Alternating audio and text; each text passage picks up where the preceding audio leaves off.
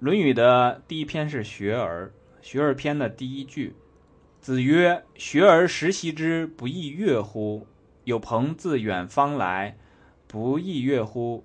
人不知而不愠，不亦君子乎？’”这句话呢，有非常多种解释，但是呢，还是那个原则，我们在学这个东西的时候啊。以最适合你的那个方式来理解。什么叫最适合你的方式呢？就是学完这句话之后，你看了多少种解释都好，没关系。你就把那些我说的是那些啊，能够使你变好的那些全都接受了。它有五种解释，其中有四种对你来讲，你觉得这样理解都能够使你自己变得更好，你就去。接受它，因为你学这个东西最主要的目的，不是为了去分辨一下这句话究竟是哪个是原来的孔子的原意。因为以前我碰到过一次，那我讲讲一句啊，说这个《论语》里面什么东西，这哪哪一句话是什么意思？然后有一个人就讲说，你这个不是孔子的原意。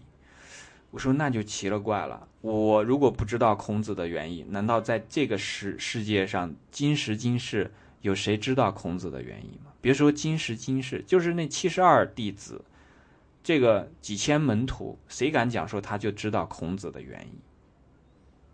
没人知道啊，除了孔子自己，没人知道。孔子即便再给我们怎么讲，哪怕他说的把这个话再多说几遍，我们也仅仅是能把这个。所学的内容呢，缩小了范围。最后，我们也不能讲说，我们就真的得到了孔子的真传，是不是？很难嘛。而且，这个我就是假设退一万步，我就知道了这个这句话的真正的原因。这于我来讲有什么意义？我最后学这个东西还是要改造我自己嘛，对吧？那所以，学而时习之，不亦乐乎？我讲我的解释啊，大家可以有自己的解释。你的解释只要能对你有帮助，那你这个多也好，少也好，都无所谓的。我们不去去争辩这个什么，哎呀，哪一种说法是更那是这个这个更正统啊？什么这种没有意思。学而时习之，不亦乐乎？里面所讲的学呢，不仅仅像我们现在通常所讲的这个。对知识的学习，我们在看后面的文字的时候呢，就会发现这个学呢，主要是一些人的很珍贵的品质，或者也讲说是人的基础的品质，忠啊、信呐、熟啊、仁呐、义啊、礼呀等等这些。那么你在学这些东西的时候呢，我们如果非要在后面加一个这个内容的定义的话呢？这个学的其实就是学怎么样去做人。那你学完之后呢？有的人会在这个时上面哈，也会经常的去去分辨一下。有的说是啊时常、经常，有的讲说是适时的去学习，哎不重要了，你只要学了，然后你也这个适时也好，还是经常也好，然后能够经常的实践啊。去检验自己的这个学习，然后发现自己的这个学习是学到了，因为你学完之后，你去检验，发现是哎确实如此，那你肯定很开心嘛？为什么？因为你在做人的道路上又向前进了。这个向前进的目标是什么呢？是向人的那个目标前进。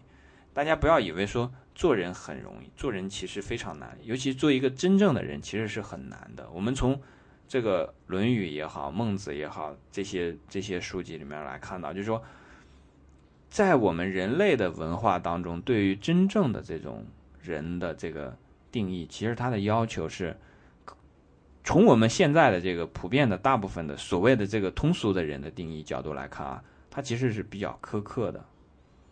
好学，比方说好学就很简单，“学而时习之，不亦乐乎”，有很多人就。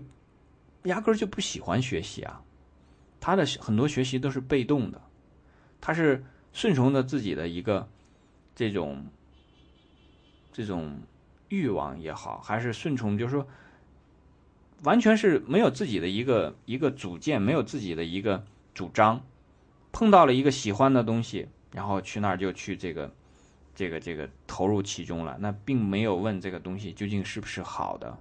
那这样的话，有时候就会沾染一些恶习。为什么这个地方叫恶习呢？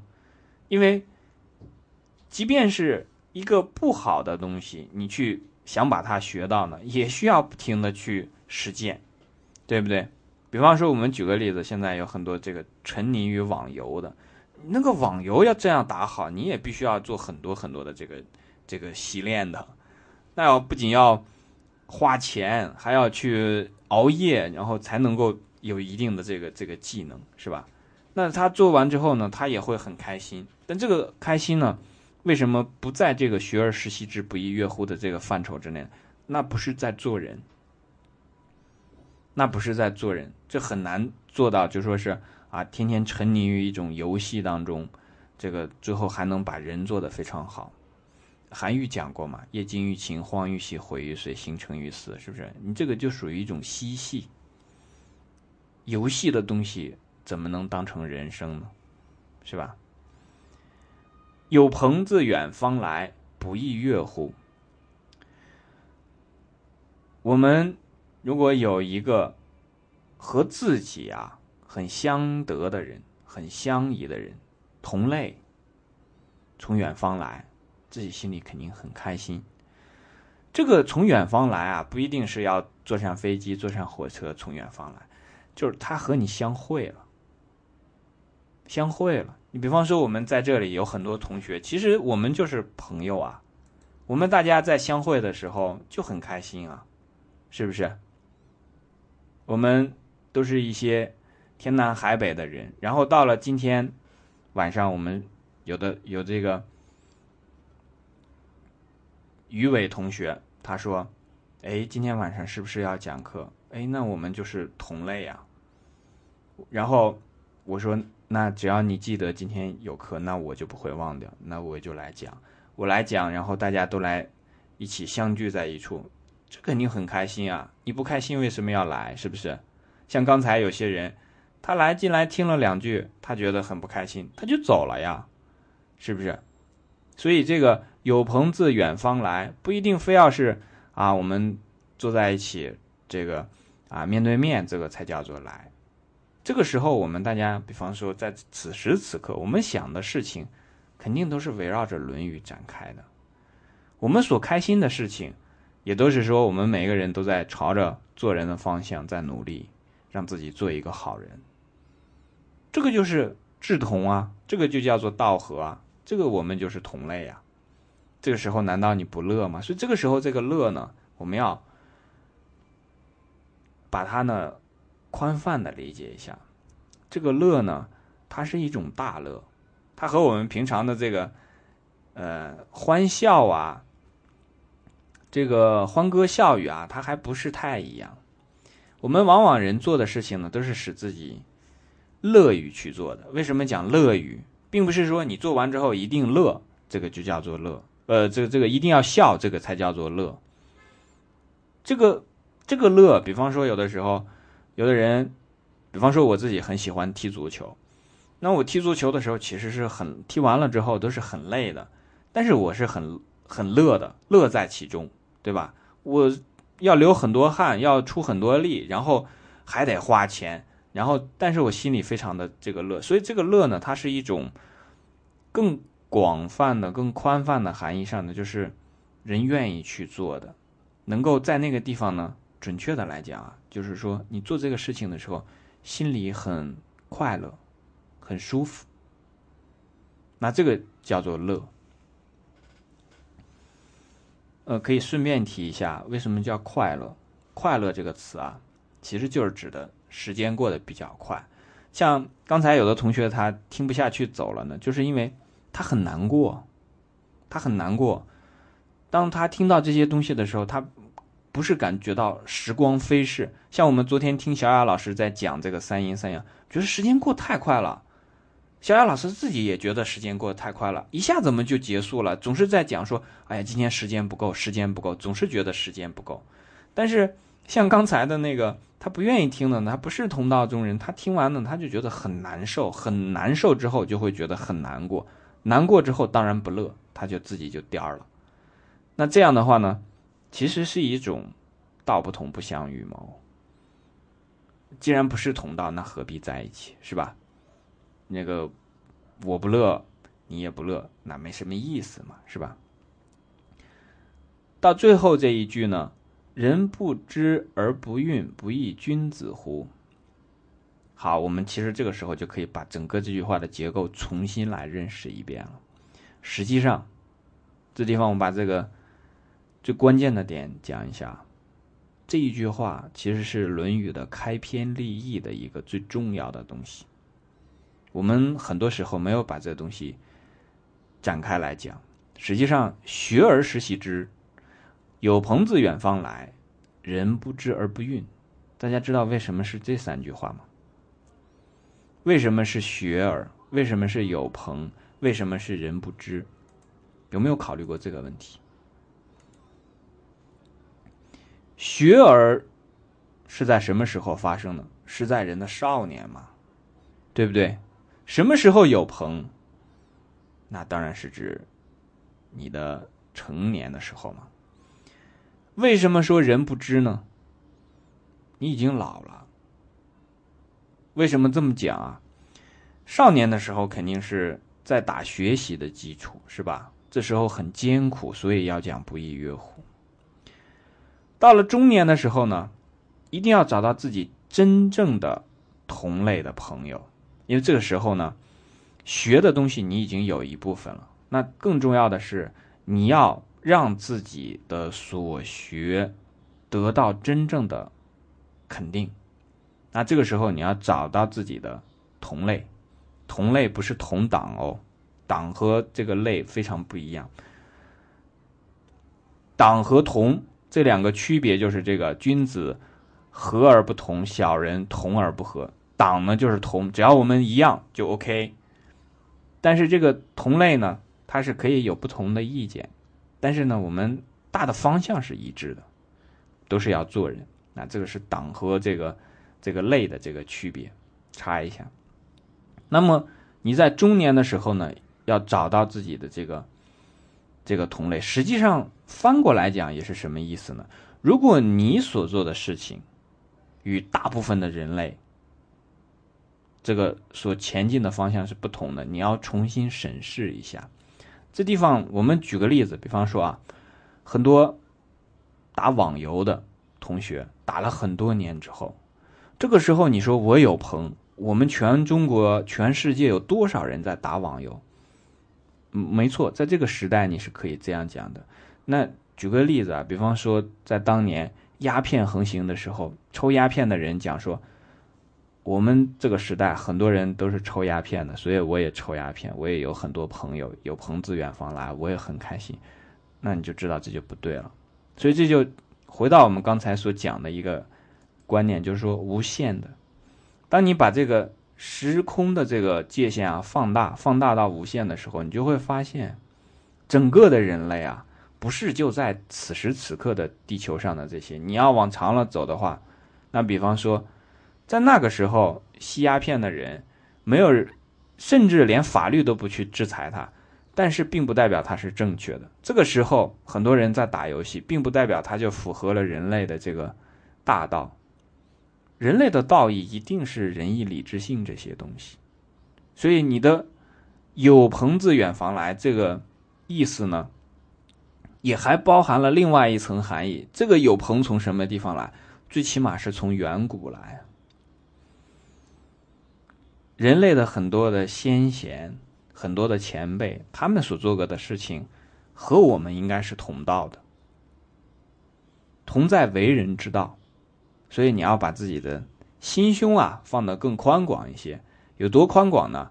最好像草原一样宽广，像天空一样广阔，那才好。你的眼界啊也要更长远一些，有多长远？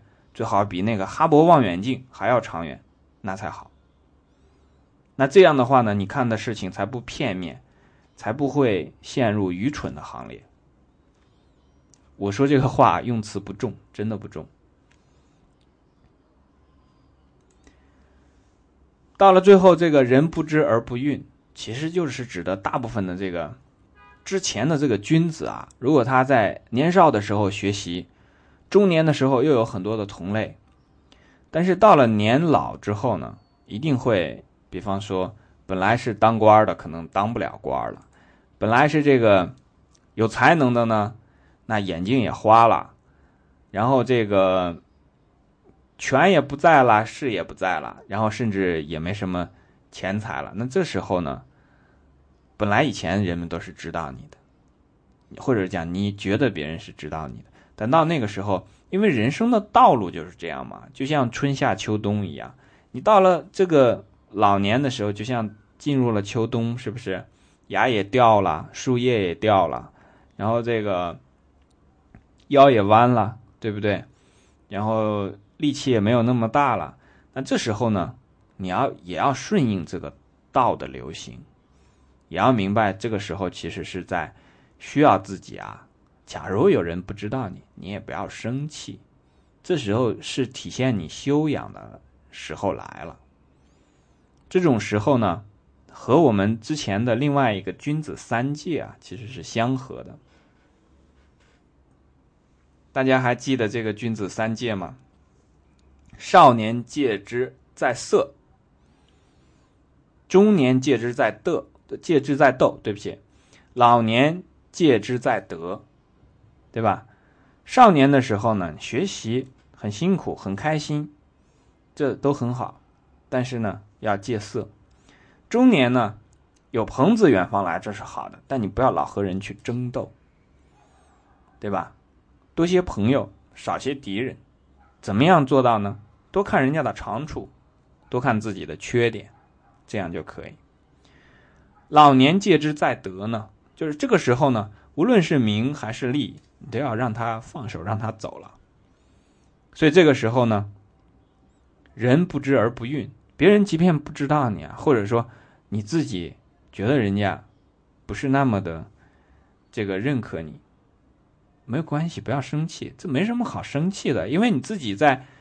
年少的时候学了，在中年的时候，这个也有同道，是吧？到了这个老年的时候，人生的规律就是如此嘛。你把人已经该做的事情都做好了，剩下的事情就交给上天嘛，对吧？让他去决定这一切就可以了。这是一定需要你有一个坦然的态度，这就叫做君子坦荡荡，小人长戚戚。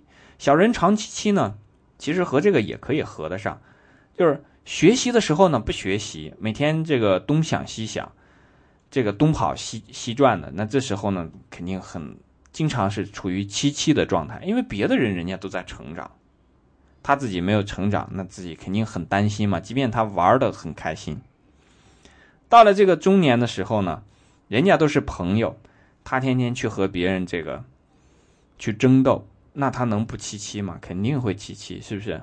我们回到这个刚才讲的这个少年，少年本来应该是学习的时候，然后每天有所得。那如果一个人贪了色，虽然这个，比方说举个例子，早恋啊这种情况，天天在那儿早恋，别的同学都在教室里上课，他能不七七吗？